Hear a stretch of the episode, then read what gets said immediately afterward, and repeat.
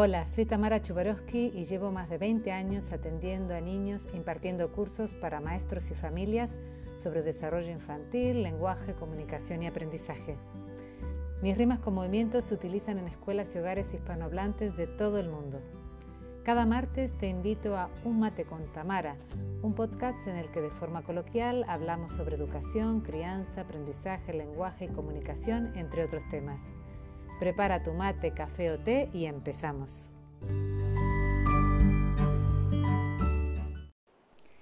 Hola, hoy te quiero hablar del lenguaje, sobre todo del estímulo del lenguaje en niños pequeños. ¿Por qué? Porque últimamente son muchísimas las madres que me han consultado muy preocupadas respecto a su niño de dos o tres años que todavía no hablaba nada o porque tenía niños de cuatro o cinco años que hablaban muy poquito o con dificultades. Así es que quiero darte algunas orientaciones respecto a cuáles son los factores que benefician el desarrollo del lenguaje que te van a ser útiles tanto si eres madre como si eres educadora o terapeuta. Hay dos aspectos claves en el desarrollo del lenguaje. Uno es el desarrollo del movimiento, el movimiento, y el otro es que los niños tengan la posibilidad de escuchar mucho lenguaje y buen lenguaje. Vamos con el primero. El, lenguaje, en definitiva, es motricidad. Requiere de una motricidad muy fina, muy exacta, muy precisa de la lengua, de los labios y demás músculos de la boca. Y a su vez Toda esta motricidad, esta movilidad depende en gran medida del desarrollo de toda la motricidad, de la motricidad fina, es decir, de la movilidad de los dedos, de el equilibrio de todo el cuerpo, de las, posibilidades que haya habido de lateralización. Es decir, hay muchos factores del desarrollo del movimiento que suelen ser deficitarios y que cuando llega un niño a consulta con problemas de lenguaje, en general a lo, que ha llamado la atención, lo que ha sido la alarma ha sido el lenguaje, pero mirando con atención el proceso, observando al niño atentamente, en general puedo ver que es lo más probable y en la mayoría de los casos también existe cierta inmadurez en ciertos patrones motrices. Por otro lado, el lenguaje, si bien es una una capacidad innata que traemos ya cuando nacemos, esa semillita del lenguaje necesita ser despertada por el entorno. El lenguaje no se desarrolla si no hay un entorno que hable. Pero acá la gran clave es que no es suficiente que se hable en el entorno del niño, sino que para despertar esa semillita el niño necesita de un adulto, que le hable, que le hable directamente a él, mirándole a los ojos, con afectividad, o sea, realmente que exista un verdadero vínculo afectivo, con cercanía, con coherencia, con suficiente expresividad, de una manera, de una manera bien clara y bien articulada, preferentemente no muy rápido para que realmente pueda llegar a comprender este lenguaje. Los, niños necesitan que se les hable mucho antes de que ellos hablen. Ya desde el embarazo vemos que los niños pueden oír, es decir, que todo su primer año de vida ya está preparándose el habla a través de la escucha.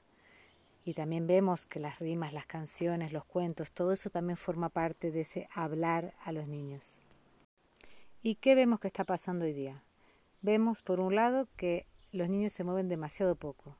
Se mueven demasiado poco en todas las edades, pero sobre todo, y lo que en este caso es de una gravedad inmensa, es que se mueven demasiado poco en su primer año de vida y todos sus primeros pasos de patrones de movimiento que se tienen que ir llevando a cabo antes incluso de caminar, vemos que ya muchas veces esa etapa es deficitaria y también la siguiente. Y por otro lado, además de que, hay, que, que es muy normal esta, esta, esta falta de desarrollo a nivel motriz, también vemos que los niños, comparado con lo que era hace 20 años, escuchan al día muchísimo, o sea, tienen muchas menos posibilidades de escuchar a un adulto que realmente les hable a ellos, mirándoles de manera afectiva, cercana, hablándoles solo a ellos en exclusividad. En cambio, ¿qué es lo que vemos mucho más? Vemos que niños que desde edades muy tempranas, demasiado tempranas, están ya delante de las pantallas. Y todo lo que es lenguaje que viene proveniente de las pantallas no sirve para nada. ¿Por qué? Porque el lenguaje, hoy día ya esto lo, ya está científicamente constatado, que solo y exclusivamente se puede aprender a través de otro humano, de otro ser humano, de otro ser humano con el que exista vínculo afectivo, preferentemente. De modo que todas estas horas delante de la pantalla son tiempo perdido, tiempo que involuciona en vez de ayudar a la evolución de los niños. Por un lado pierden tiempo de, de movimiento, de movilidad, de juego, de interacción y posibilidades, eso, muchas horas de posibilidad de interactuar directamente con otros niños o con adultos y vivir de, de primera mano, en primera línea, el lenguaje.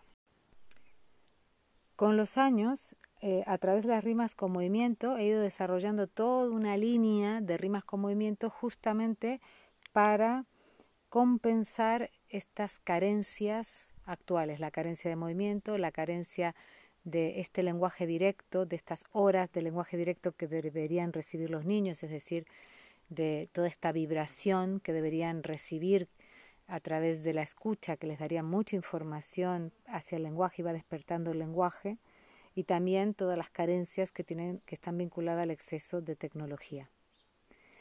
Y es por eso que también me he decidido a eh, la semana que viene hacer un taller cortito online en donde quiero mostrarte algunas de estas series de rimas que están especialmente pensadas para eh, ayudar a niños que no hablan o que hablan todavía muy poquito, sobre todo estoy hablando de eso de niños de 2, 3, 4, 5 años, pero que en realidad también esto es válido para niños con algún tipo de discapacidad, en donde el habla puede estar todavía más atrasada aún.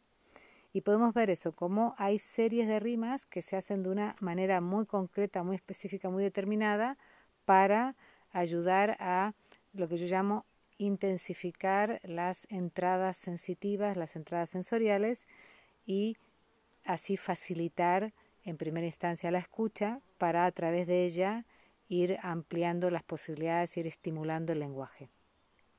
Así que si te interesa, ya sabes, estate atenta, atento a la semana que viene, pero además, bueno, seguramente eh, podrás seguir accediendo a este taller durante mucho más tiempo. Así que escuches cuando escuches este este, este episodio, te recomiendo entrar en mi web y si este tema te interesa, buscar el taller Cómo estimular el lenguaje en niños pequeños. Un saludo y hasta la próxima. Recuerda suscribirte al podcast para estar al día de todos los episodios.